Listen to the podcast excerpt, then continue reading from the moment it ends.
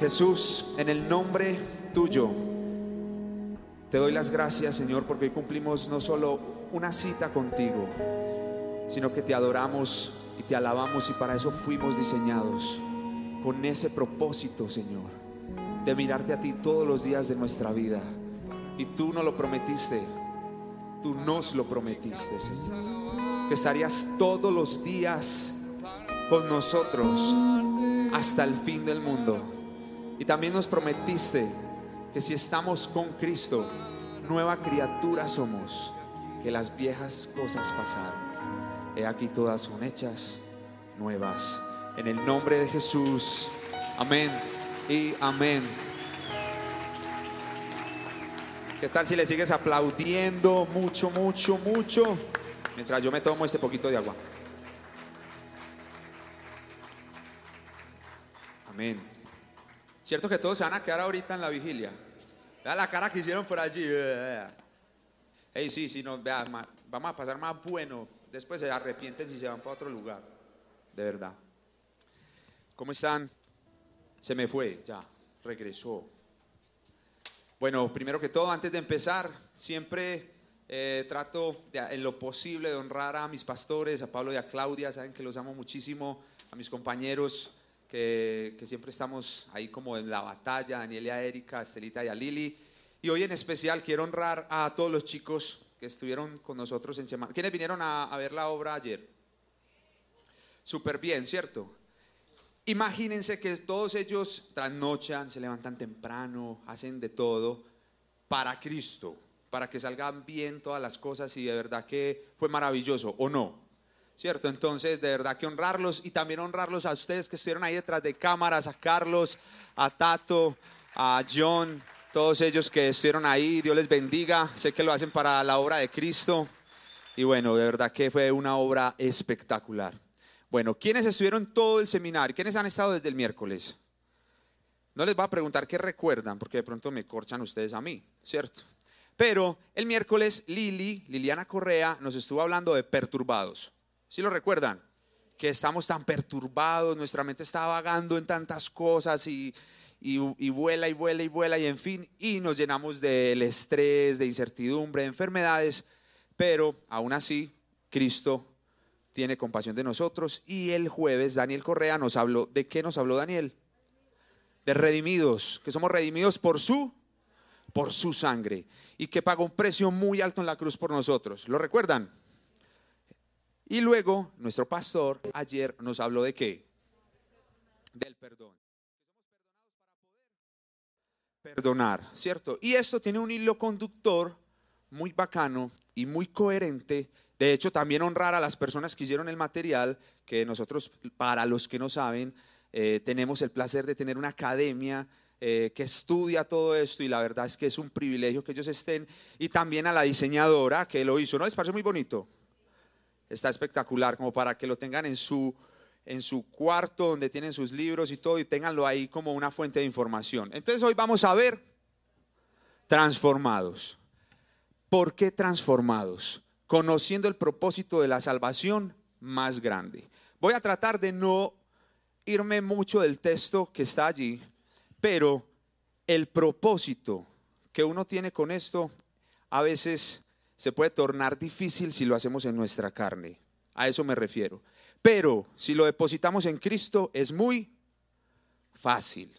Si nosotros depositamos todo esto en Cristo va a ser muy, repitan conmigo, si deposito esto en Cristo va a ser muy, pero si deposito esto en mi carne va a ser muy, muy difícil, complicadísimo. Un día, un día la líder Claudia me estaba dando clase en liderazgo y me dijo, Andrés, ser cristiano es, muy fácil. Y yo, no, soy muy duro, muy duro. Ella me dijo, no, si estás en Cristo es muy fácil.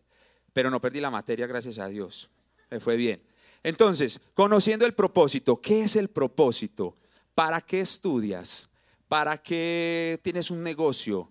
¿Para qué tienes una familia? ¿Para qué compras eh, un carro? ¿Para qué compramos nosotros una guitarra, un piano? ¿Para qué? ¿Cuál es el propósito de un piano? ¿Cuál es el propósito? Que suene, ¿cierto? Porque si está ahí, pero si ustedes ven que Joseph o Edgar Aguilar, se monta a tocar y no suena, ¿qué pasa? No cumple su propósito. Entonces, Liliana, Daniel y el pastor Pablo no nos vinieron a hablar de eso porque sí, porque suena muy bonito, porque entonces fuimos perdonados y estamos bien.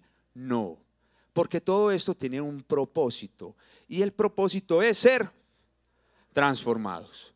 Entonces yo les voy a invitar a que abran todos el Salmo 67, que es un deleite, algo en lo que nosotros nos podemos eh, satisfacer muy, muy grandemente, y es lo siguiente.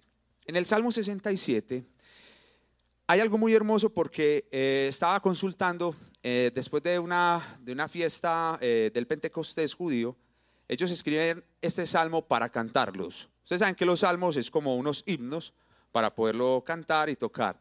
Este himno en especial estaba siendo tocado por instrumentos de cuerdas. O sea, yo no sé si en ese tiempo tuvieran bajos o guitarras, instrumentos de cuerdas, arpas y me imagino que muchos más instrumentos. ¿Cuál? Sí, yo me imagino, yo no, la verdad no sé, pero me imagino que había más instrumentos de cuerdas que los que ellos tocaban eso. Y ellos tocaban este salmo, este salmo, cuando la tierra daba mucho fruto. O sea, ellos sembraban, salía el fruto después de que esperaban toda la siembra y empezaban a tocar de la alegría tan inmensa que les daba de que había mucho fruto, ¿cierto? Pero quiero, antes de que lo leamos, que entendamos algo. ¿Qué tienen que hacer un sembrador o un agricultor para que la tierra dé fruto? Tiene que arar la tierra, tiene que conseguir la semilla, tiene que cuidarla, estar pendiente, que el cultivo sí funcione, que no vaya a entrar para una vaca, comerse el agua, no? en fin, tantas cosas que lo cuide, ¿cierto?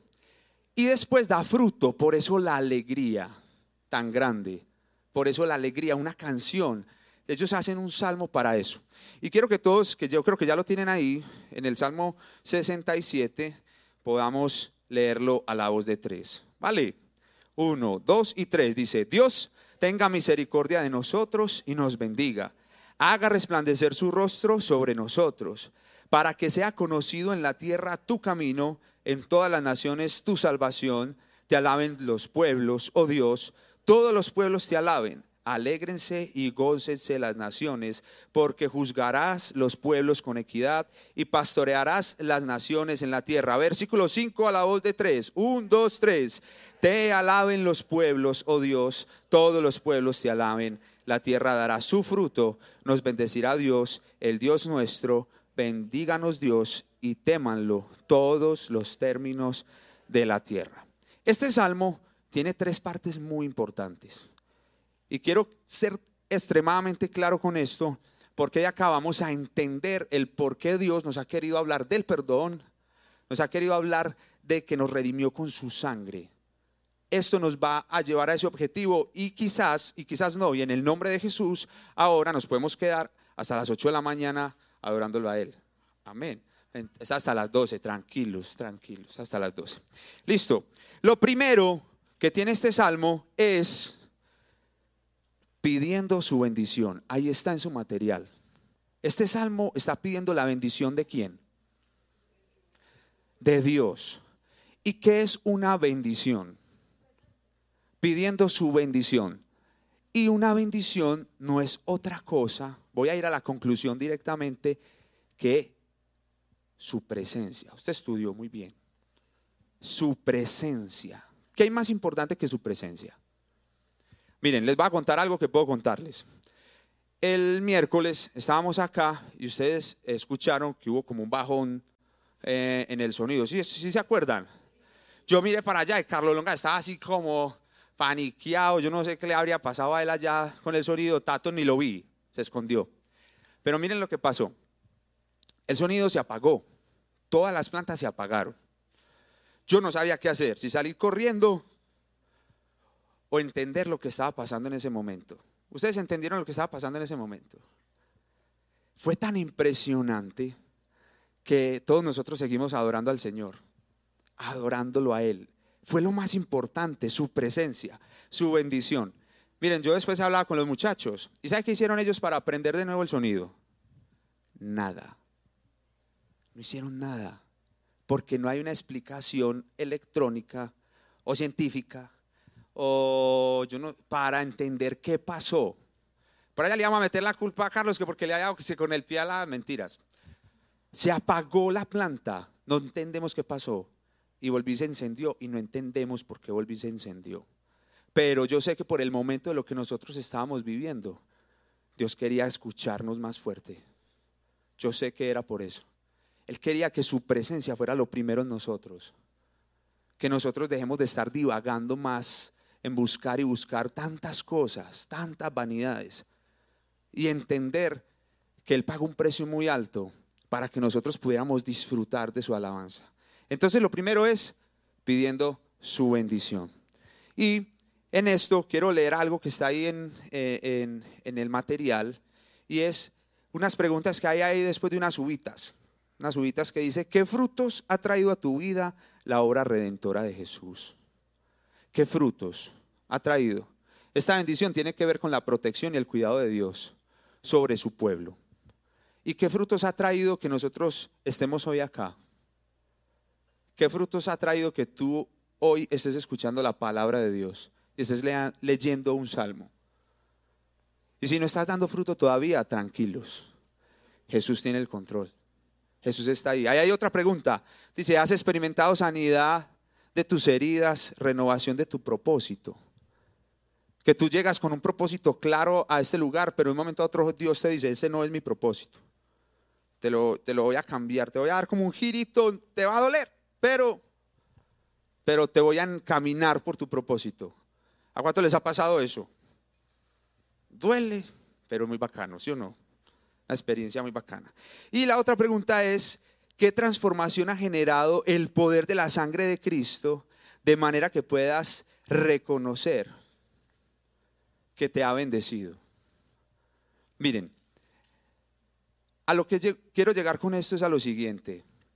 No hay nada más importante, no hay nada más importante que la presencia de Dios. No hay nada más importante que la presencia una cosa es entender y otra cosa es creerlo. Una cosa es que yo entienda lo que me están explicando, otra cosa es que yo lo crea. Y eso nos puede estar pasando a muchos de ustedes y a mí, puede que nos esté sucediendo. Por eso los invito a que mientras pasamos a la otra hoja y vemos la siguiente diapositiva, ustedes recuerdan una canción que cantamos en la obra que se llama El nombre de Jesús. ¿Sí le recuerdan? Que es así súper fácil de cantar. Que es súper lenta. Miren, hoy cuando estaba repasando el tema, yo le decía a mi esposa que según estos dos versículos, en el 1 y el 2, ustedes lo tienen ahí, que dice, haga resplandecer su rostro sobre nosotros para que sea conocido en la tierra tu camino, en todas las naciones tu salvación. Yo le decía a, mi esposa, tan teso Dios cuando nos pone a escribir y a entender lo que dicen las letras de las canciones. ¿Sí recuerdan de qué canción les estoy hablando? La canción dice así, la voy a hacer muy lenta, dice, eh, Redimido empieza a cantar, que ya me olvidó cómo empieza la canción, mentiras. Dice, hay una parte que dice, no existe una palabra, un texto o una oración que pueda describir un amor tan increíble. No existe una palabra, un texto o una oración. No existe una libreta donde plasmar un amor tan increíble. Luego dice, no hay versos que puedan ayudar a este poeta, que cualquier articulación se quedaría incompleta. ¿No les parece muy teso eso? ¿Quién de ustedes puede escribir a Cristo? Pero sí lo podemos vivir. Porque luego dice que para entenderlo tú, lo tienes que seguir. Tuvo que morir y volver a vivir para darnos razón de existir. Crucifixión, resurrección, sangre derramada por mí, redención. Sufrió la peor humillación, pero ahora tiene la mayor exaltación. La muerte no pudo con su perfección. Su nombre es sinónimo de salvación. Su reino es más grande que la religión. Su hazaña no tiene comparación. Y luego dice, en los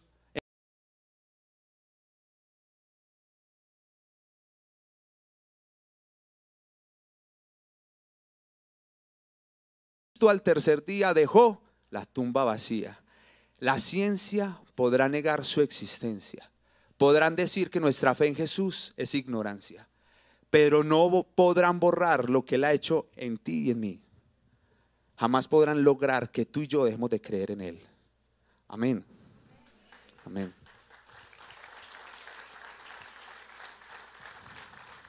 Bendición tiene que ver con la protección del pueblo. Está envuelta en esta bendición la presencia de Dios.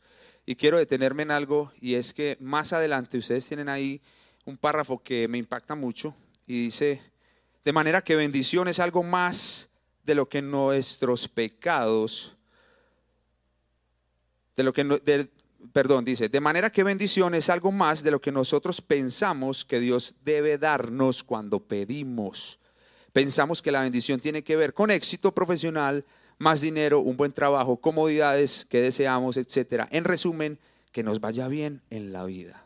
¿Y qué es que nos vaya bien en la vida? En estos días un amigo me mandaba un video muy peculiar y, decía, puedes comprar una mansión, pero no puedes comprar un hogar. Puedes comprar una casa, pero no puedes comprar un hogar. ¿Qué es éxito? ¿Qué es propósito en la vida? ¿Qué es? Y no es esa la bendición que nosotros estamos esperando. Miren, aunque el pueblo de Israel estaba feliz cantando y tocando porque tenía muchos frutos, esa no era la bendición de ellos. ¿Cuál era la bendición del pueblo de Israel? Que eran los elegidos de él, su presencia, Dios estaba ahí con ellos todo el tiempo. Eso era una arandela. Todos los frutos que habían ahí eran puras arandelas. Esa era simplemente la, la ayuda o el, o el, propósito más allá de todo eso era que ellos siguieran siendo fieles a Dios. Miren, me recuerdo mucho una frase que decía Daniel en su prédica el, el jueves, él decía, tú no puedes decir que Dios no te ama porque no te ha prosperado o te ha dado lo que tú le estás pidiendo. Tú no puedes decir eso. ¿Lo recuerdan? Tú no puedes decir eso porque es que Él ya te demostró en la cruz que Él dio todo su amor por ti. Ese es ese es el propósito de todo esto, que nosotros podamos entender eso. Bendición, entonces, tiene que ver con Dios mismo, una vida que disfruta de Dios y le glorifica a causa de su misericordia. No más. El segundo punto del Salmo es este, el propósito de la bendición de Dios. Entonces, el propósito de la bendición de Dios en el versículo 3 y 4, que el primero era pidiendo a Dios su bendición, ¿cierto? Entonces, de ahora en adelante, cuando tú y yo le pidamos algo a Dios, tenemos que tener muy claro para qué le estamos pidiendo eso. Porque si le estamos pidiendo eso es para un propósito mayor que mi vanidad. ¿Me están siguiendo? Si yo le estoy pidiendo algo a Dios, es para un propósito mayor que mi comodidad. Es para un propósito mucho mayor. Y eso es a lo que quiero que lleguemos. Entonces, el propósito de la bendición de Dios tiene cuatro puntos. Y el primero es para que los caminos de Dios sean conocidos. Entonces, para que los caminos de Dios sean conocidos, tú y yo tenemos que ser coherentes. Ejemplo, hace mucho tiempo cuando yo no conocía a Cristo, yo trabajaba en una empresa y uno de los vendedores eh, es, cristiano, pues confío que, que sea cristiano, y él me dijo, Andrés, imagínate que necesito vender el carro porque estoy mal de plata. Pero alguien me asesoró y me dijo que el seguro me daba más plata si, pues, si lo vendía. Es, en vez de venderlo, me daba más plata si me lo roban o si me estrello o si es pérdida total. Entonces no sé qué hacer. ¿Cómo así? Entonces imagínate que me dieron el teléfono unos muchachos y esos muchachos como que me pueden robar el carro. ¿Qué hago? Pues yo en el momento no había que decirle, la verdad, todo eso me daba susto. Y después, como a la semana, me dijo, Andrés, imagínate que para la gloria de Dios me robaron el carro. Me robaron el carro y me dieron más plata que la que necesitaba. Con el tiempo entendí, no me lo he vuelto a encontrar. Ahora me lo voy a encontrar para preguntarle cuánto le dieron, no mentiras. ¿Por qué les quiero contar ese ejemplo? Porque los caminos de Dios no van a ser conocidos si tú y yo no nos alineamos a Él. Si no nos apropiamos de que ya no somos perturbados, de que su sangre nos redimió y de que somos perdonados para perdonar a otros. No tendría sentido si nosotros no somos coherentes con eso. Si nosotros no le mostramos a otros el camino, un camino de salvación, un camino coherente, de que estamos alegres, de que trabajamos con el mejor, de que Él es lo más grande que hay, de que es el dueño del oro y de la plata, de que no nos hace falta nada. ¿No les parece muy bacano eso? ¿No les parece muy satisfactorio que alguien haya pagado por ti por mí lo que nosotros teníamos que pagar? Otra frase que se me quedó impregnada eh, de ese seminario, se las quiero leer, y es, eh, Lili eh, dijo algo que me impactó muchísimo. Saqué como las tres frases que más me impactaron de los tres temas, se las quiero leer.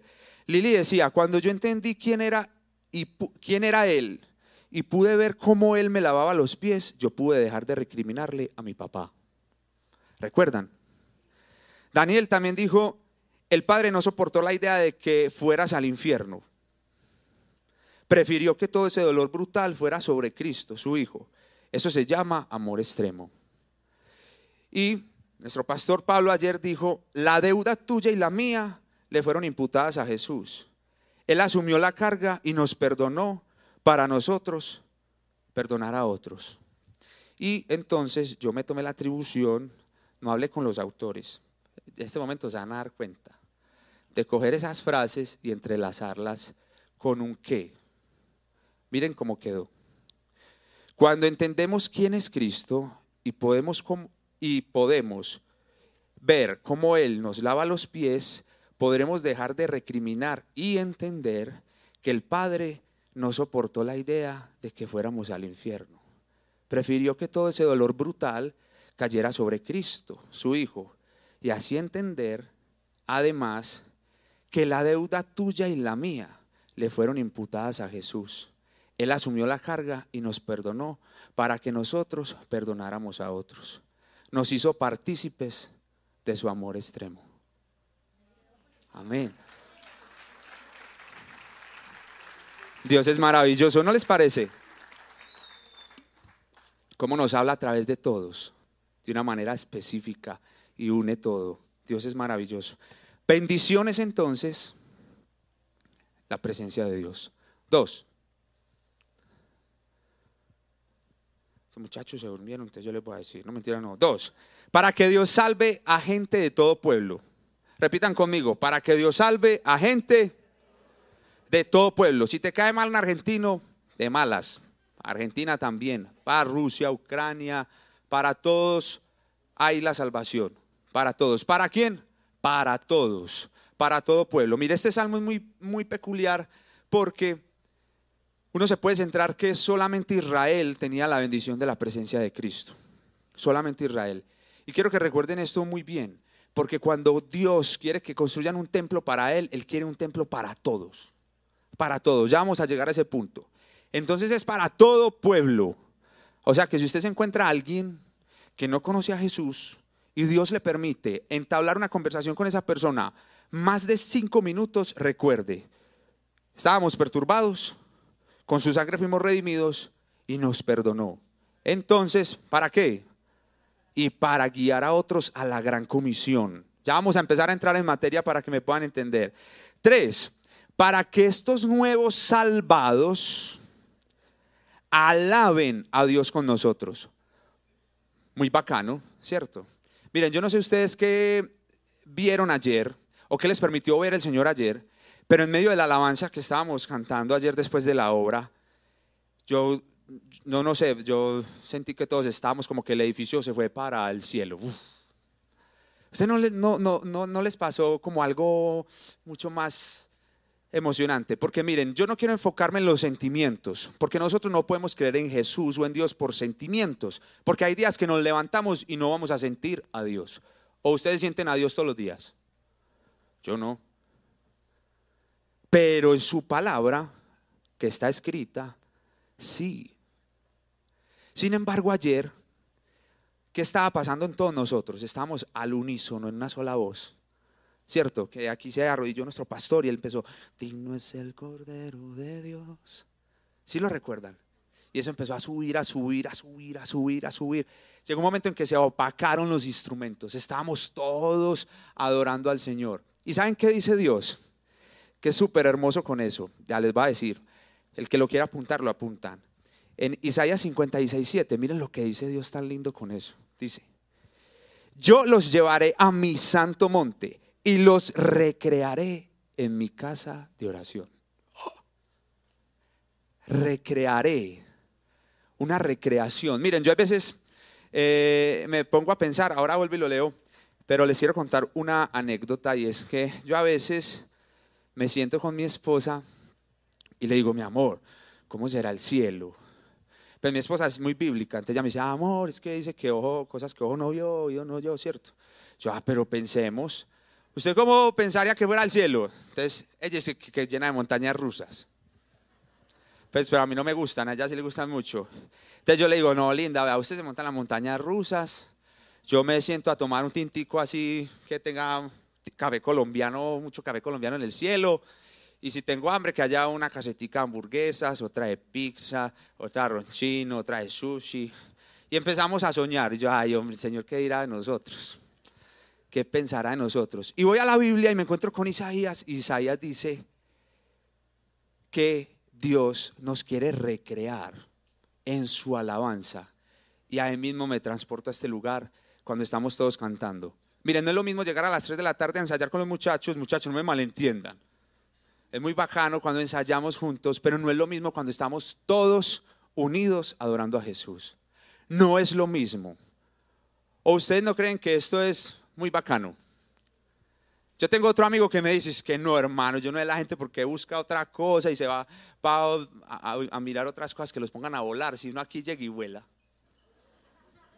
No les va a decir su nombre. Listo.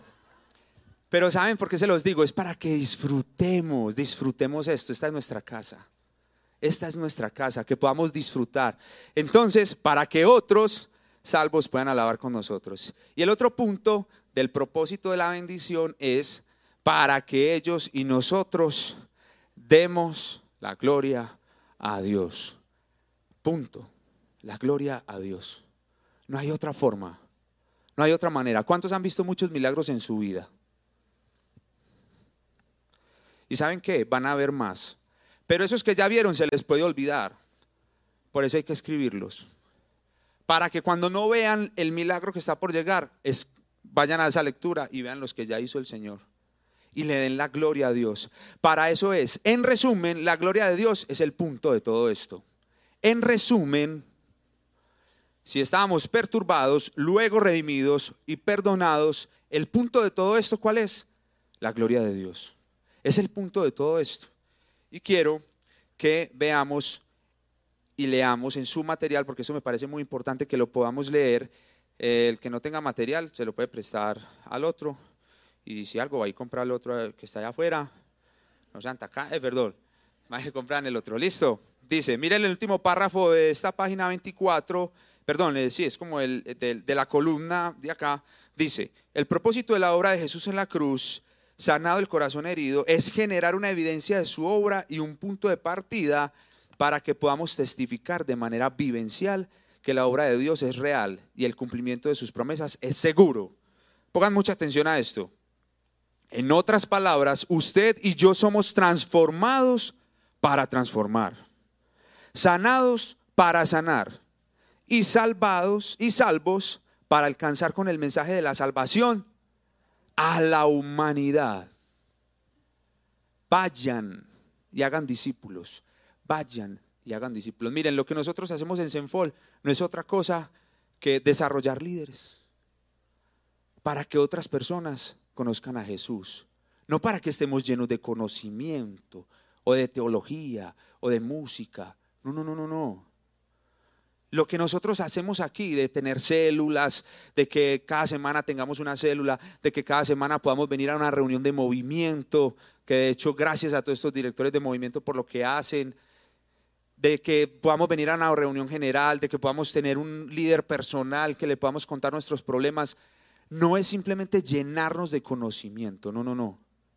es que otros puedan conocerlo a Él, que otros puedan ir allá. Miren, el Señor nos ha entregado una misión muy importante y es la Comuna 14, toda la Comuna 14. Y yo quisiera que de hoy en adelante nosotros pudiéramos salir por esa puerta y esa visión que Dios les da a todos puedan orar cada uno. ¿Cuántos somos hoy aquí? ¿200? No lo sé. Pero que cada uno de nosotros 200 veces diciéndole a Dios que conquiste esa comuna. O sea que no va a hacer caso. Tiene que hacer caso. Entiéndame lo que quiero decirles. El propósito de la iglesia no es simplemente que nos llenemos de conocimiento y ya, sino que podamos hacer un himno nosotros y le podamos cantar a Dios cuando todo esto dé tanto fruto. Miren, que metamos en un problema al líder Pablo y a la líder Claudia. Que eso esté lleno, que metías que a nosotros también nos meten en problema a nosotros también. Que esto esté tan lleno que nosotros tengamos que hacer dos o tres reuniones un sábado o un domingo. Porque la gente esté ávida de conocer a Jesús. Que esté con ganas de ser perdonados. ¿Ustedes no creen? Que hagamos otros EGC. Ay Dios, ya me estoy metiendo. Sigamos. Miren, ¿por qué les hablo de esto?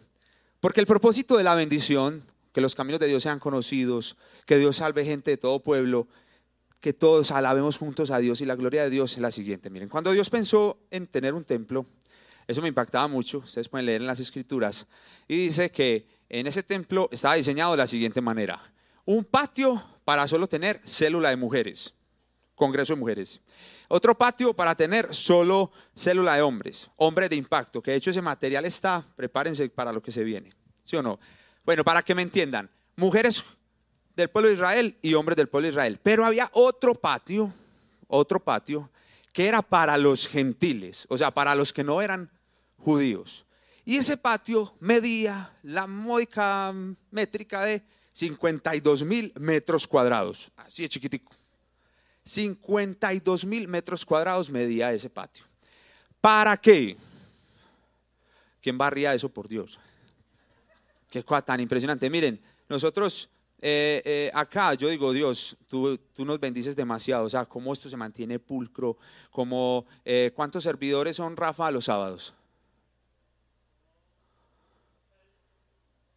Son ocho, ¿cierto? Ocho. Eh, ay, mentira, me van a poner a sumar, yo como muy de malo. Ocho más ágape, más los que están, las que están en la cocina, eh, en fin, somos más o menos 40 personas que estamos un sábado, ¿cierto? Más o menos 40 personas. ¿Usted se imagina cuántas personas tienen que estar en un lugar de 52 mil metros cuadrados? Si yo vivo en un apartamento de 60 metros, ¿y qué lidia para ordenar el apartamento? Ahora imagínese 52 metros cuadrados. Pero ¿sabe qué es lo que más me impacta de esto? Que Dios quería que todas las naciones, antes de que Cristo viniera, lo pudieran adorar a Él. Israel entendió eso, pero no lo creyó. ¿Recuerdan lo que les decía ahorita? Hay cosas que entendemos, pero no creemos. Entendemos que Dios es nuestro Salvador, pero vivimos como esclavos. Entendemos que Dios pagó por nosotros un precio muy alto, pero creemos que todavía tenemos que estar haciendo un montón de esfuerzo para sostener las cosas. Entendemos que somos perdonados, pero nos cuesta perdonar a los demás. No lo comprendemos. Eso le pasó al pueblo de Israel. ¿Y saben qué pasó en ese templo? Ustedes recuerdan un episodio que narran mucho en la Biblia, que Jesús llegó y empezó a sacar a todo el mundo de allá, porque lo volvieron un mercado, no una casa de oración. Y por eso Jesús entra allá. Por eso cuando dicen a uno es que es que Jesús vino a traer paz. Pues pregúntele a los que sacó del templo qué paz les dio. Pues a lo que me refiero con esto es a que volvamos y les leo Isaías 56, 7 que dice, yo los llevaré a mi santo monte y los recrearé en mi casa de oración. Sus holocaustos y sus sacrificios serán aceptos sobre mi altar, porque mi casa será llamada casa de oración para todos los pueblos. Para todos. Miren, esta es la casa de todos ustedes. Y aquí voy con lo siguiente. La idea de este seminario no era que nosotros simplemente supiéramos entendiéramos quiénes somos en Cristo, que es uno de los propósitos. La idea de este seminario es que esas sillas no se vean vacías y no para nosotros llevar un registro de que esto se llenó. Que Dios nos perdone si eso llega a ser así. Si no saben para qué, porque es que Dios nos dio un mandato y es la gran comisión. Y si nosotros fuimos transformados es para ayudar a que otras personas sean transformadas. Y la idea de que esto se llene no es para hallar una estadística más o que en las noticias salgan que el pueblo cristiano está creciendo y nosotros nos demos golpes de pecho. No, no, no, no, no, no. La idea de esto es que nadie se condene. Porque el Padre no quiere que tú y yo nos condenemos, ni que tu familia se condene. Y tampoco estoy diciendo, a no ser que tú tengas este llamado de que te vayas mañana para Afganistán o para Irán o para Estados Unidos o para Alaska a No estoy diciendo eso. Si tienes el llamado, pues bienvenido sea. Estoy diciendo, pregunta en tu casa, toca la puerta. ¿Quién no conoce a Jesús? Toca la puerta de tu casa. Hey, hermanito, usted ya conoce a Jesús. Pero no así, explícitamente. ¿Sí me están entendiendo?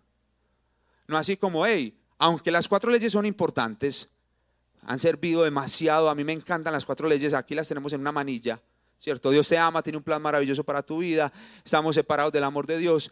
Cristo es la única provisión y si lo quieres aceptar es muy importante. Pero a lo que voy con esto es a que le mostremos el camino coherentemente a los que nos aman, a los que nos siguen en las redes sociales. ¿Quién de tu familia no conoce a Jesús?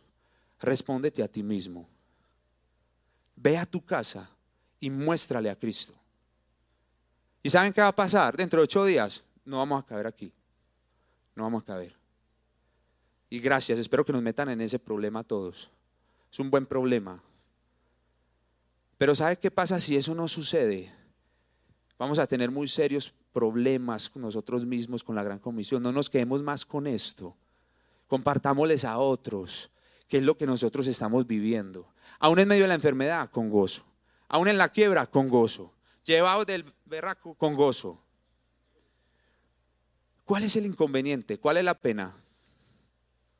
¿Cuál es el inconveniente de que nuestros familiares puedan conocerlo a Él? Ese es el propósito de la bendición de Dios. No salir a decir que aquí el pastor Pablo predica muy bien, Daniel predica muy bien, Liliana de un tema espectacular, la alabanza canta muy bien. Sí, eso es muy bonito, gloria a Dios. Pero ¿saben qué? La gente se está condenando. Porque ustedes y yo no les modelamos a Jesús. Puede pasar. Ahora, no se sientan así. Puede que ustedes y yo sí le estemos modelando a Cristo a las personas. A lo que yo me refiero es que no nos quedemos simplemente nosotros con esto, no nos quedemos solamente nosotros con eso. Y el tercer punto, ah, perdón, quiero leer algo. En Mateo 5, 16, les estoy leyendo el Salmo 67, pero en Mateo 5, 16 dice lo siguiente. Ese ya es Cristo diciéndonos lo siguiente. Miren bien, todos pueden ver bien la pantalla. Yo me hago así, vea. Dice, así alumbre vuestra luz delante de los hombres, para que vean vuestras buenas obras y glorifiquen a vuestro Padre que está en los cielos. La luz. ¿Quién no se cree luz hoy aquí? No alcen la mano. Bien. Todos ustedes y yo somos luz. Luz y sal. Para que las personas crean, donde quiera que estemos, crean en Él. Simplemente por entender quién es Él, quién es esa persona, qué tiene, qué hace. Porque inspira tanta confianza. ¿No les ha pasado? Que ustedes digan, esa persona porque inspira tanta confianza, ¿qué tendrá? Que nos digan Jesús, Cristo en mí. Ese es Cristo en mí. Entonces, muestra tu vida la presencia de Dios en tu interior. Ahí tienen esas preguntas, en la página 25. ¿Alguna vez alguien te mira y piensa, Dios ciertamente hace la diferencia en él, en ella? Y hay una última pregunta que me impacta mucho, me parece muy tesa y dice, alguien lo dijo, si ser cristiano fuera un crimen, habría suficientes pruebas para condenarte tendrían suficientes pruebas para decir que tú y yo seguimos a Cristo. Miren, los primeros cristianos no se autodenominaron cristianos. Los discípulos no salen a decir allá, ay, somos we are Christians. No, somos cristianos, una pancarta. No, ellos no dijeron eso. Ni salieron a pelear, ni a protestar que son cristianos y toda la cosa. No.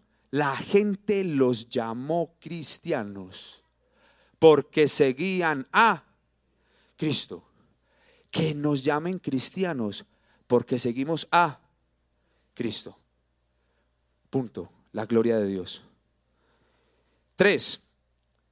para que vayamos finalizando y es el fin último de esta bendición. La tierra dará su fruto, nos bendecirá Dios, el Dios nuestro, bendíganos Dios, dale porfa Carlos. El 3 es el fin último de esta bendición y es entender algo muy importante. Somos transformados para transformar a otros. Déjalo ahí, porfa, que quiero que cada uno de nosotros eh, eh, estemos orando por lo siguiente y es, el salmista espera que Dios responda a su oración. Cuando tú y yo oramos a Dios, ¿qué esperamos? Miren, yo recuerdo que hace unos años, hace poquitos años, vayan a hacer cuentas, yo estaba haciendo, antes de que se hiciera eh, el CGC, hace poquito, poquito, ¿cierto? Yo estaba aquí en una clase, era mi primera clase de liderazgo, como les digo, en la academia, y me dieron un versículo que decía, deleítate a sí mismo en Jehová y Él te concederá las peticiones de tu corazón. ¿Sabe cuál era mi problema? Que yo no me deleitaba en Dios. Yo me deleitaba comprando el baloto. ¿Se acuerdan? Yo les conté eso. Que tenía que comprar el baloto, que tenía que cosas. Yo hacía todo eso. Utilizaba más la palabra de Dios. Pero recuerdo mucho que el Señor me regaló esa promesa esa vez y por allá en estos días la, encontré en un papelito, en un papelito, muy importante. Muy importante y... Parce, gracias, pero sabe que me olvido un video, espérese. pero hágale. Aquí voy con lo siguiente. Recuerdo mucho que ese salmo eh, impactaba mucho mi corazón porque yo decía, ¿cómo así que me deleite? Que me deleite en Dios. ¿Qué es deleitarse? ¿Qué es deleitarse? ¿Qué son las cosas más importantes para ti? ¿Qué es lo que más disfrutas? ¿Qué es lo que más quieres? Miren, A.W. Tozer decía que él pasaba, él fue un gran autor, un gran teólogo, murió en 1950, pero él decía que él disfrutaba y deleitaba mucho pasar semanas arrodillado en la presencia de Dios.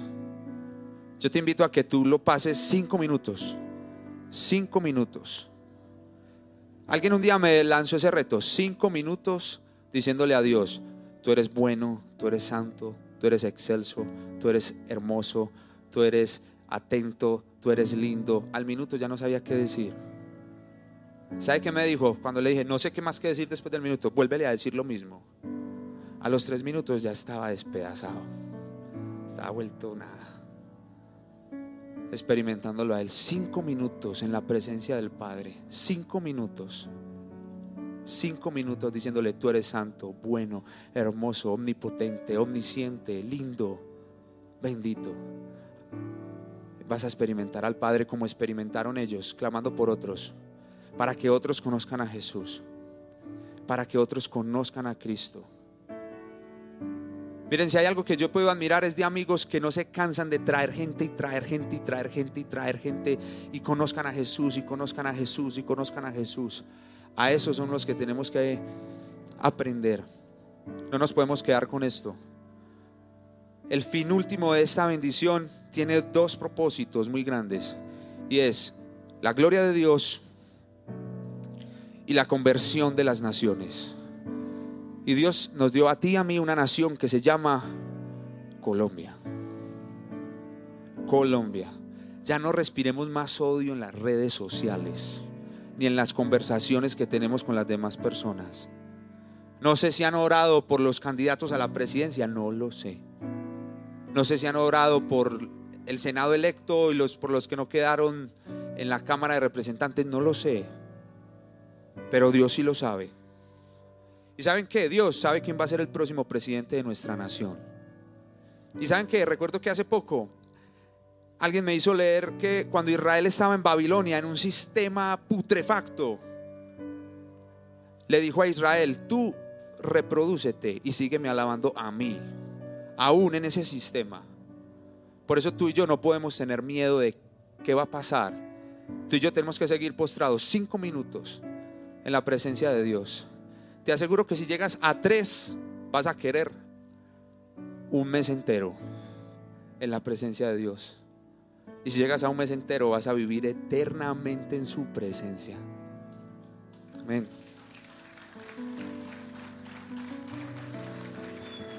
Quiero que veamos un video, es, eh, les voy a pedir el favor de que podamos verlo y...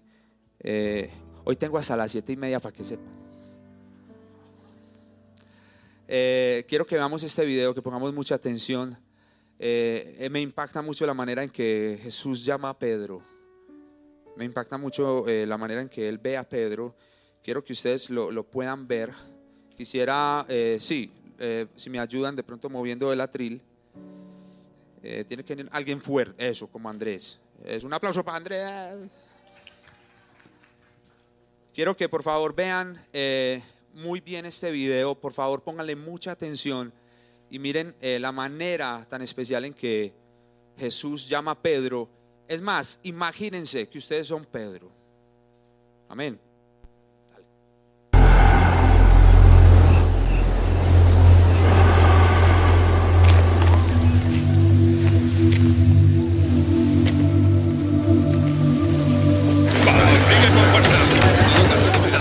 Kita menemukan.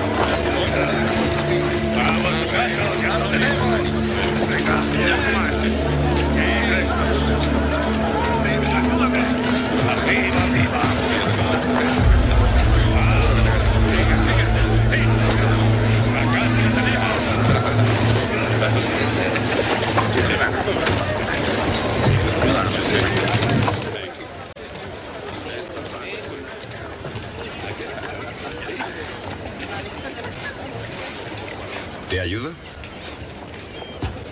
No busco ayuda. Además, no hay nada con que ayudar.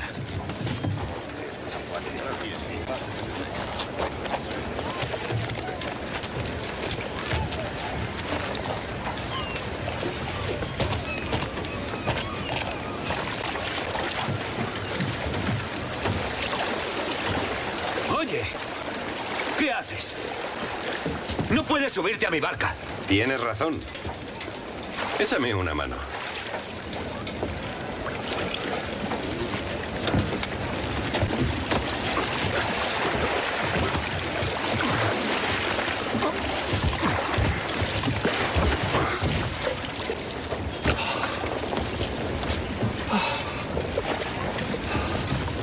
¿Qué crees que estás haciendo?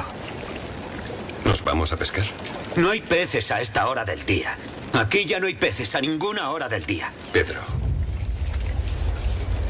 concédeme una hora y te daré una nueva vida. ¿Quién ha dicho que la quiera?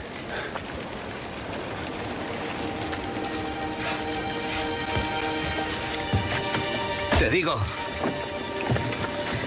que aquí no hay peces.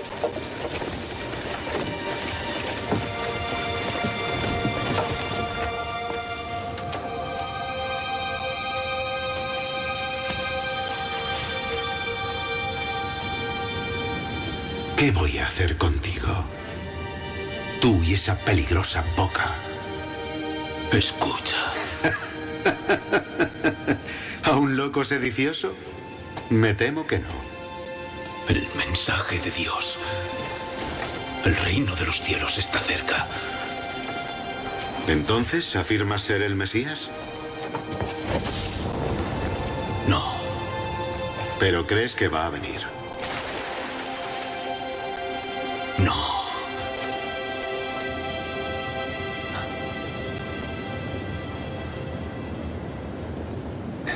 Ya está aquí. Está aquí. Por ahí. Predicando la palabra de Dios. Abriendo los corazones de todos los hombres.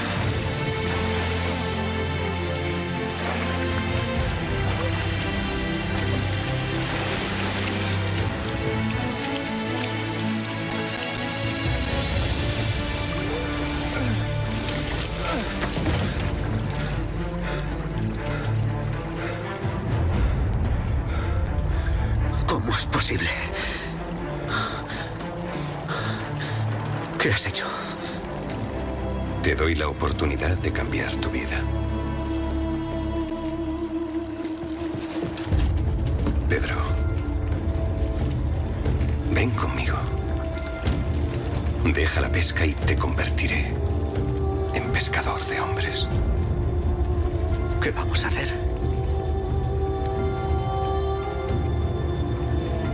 Cambiar el mundo.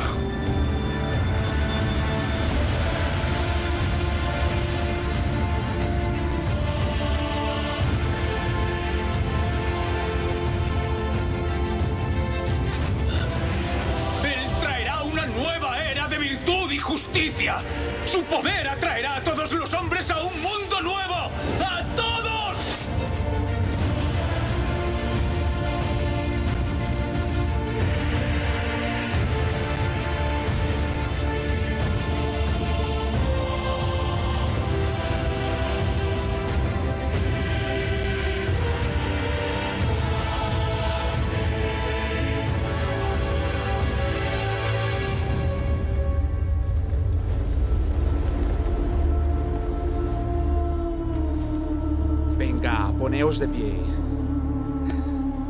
Amén, un aplauso a Jesús. Él es bueno, Él es fiel. Gracias, Rafa. Muchas gracias. ¿Qué tal si, si ahí donde estás le, eh, hay tanto por cortar de este video? Tantas cosas por hablar, hasta de los peces. ¿Te imaginas a Jesús ahí, los peces queriendo salir en la Biblia? Tan bacano Jesús, como pone la mano ahí. Eh, creo que es demasiado impactante ver cómo llama Jesús a Pedro, ¿no les parece? ¿Ustedes saben cuánto costaban esos pescados que él tenía ahí? Esos peces, pescados, esos peces. ¿Saben cuánto costaba? No tengo idea, pero lo que sí sé es que para Pedro, que no había pescado nada, eso era una fortuna. Una fortuna. Y Dios te está diciendo hoy a ti, no sé si has pescado, si estuviste toda la semana tratando de pescar algo y no pescaste nada. No sé si has tratado de pagar tus deudas y no las has pagado. No sé si estás tratando de que alguien te perdone y no te ha perdonado.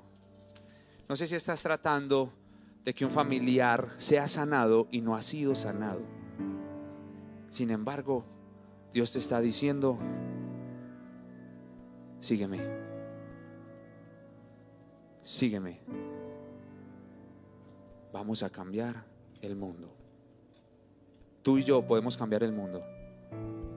¿Quiénes son los soldados que quieren cambiar el mundo con nosotros? Entonces ponte de pie y dile, Jesús, aquí estoy. Soy de tu ejército.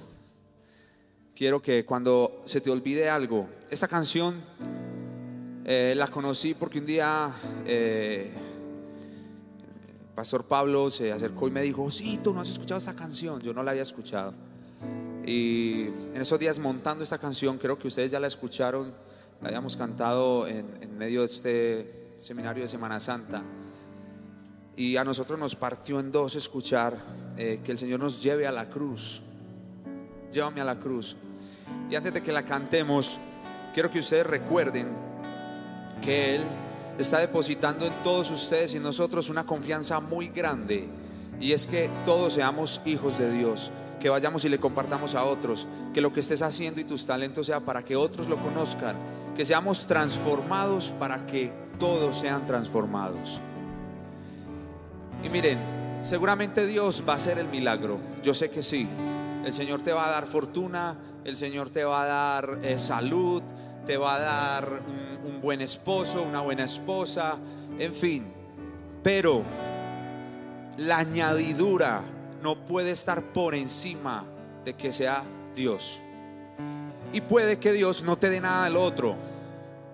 Puede que no te lo dé. Puede que nunca te cases, perdón, pero puede que nunca pase eso. Puede pasar. Yo espero que no, pero Dios es soberano. Puede que nunca salgas de la quiebra en que estás. Puede que no. Yo espero que sí, pero Dios es soberano. De lo que sí estoy seguro es que Él nunca te va a dejar solo y que paga un precio muy alto para que tú lo ames. Muy alto. Y que cuando tú dudes, le digas a Jesús, llévame a la cruz, donde está tu amor. Llévame a la cruz, me postro a tus pies. Líbrame de mí, pertenezco a ti. Y Jesús te está diciendo, sígueme. ¿Quieres seguir a Jesús? Cierra tus ojos. Padre.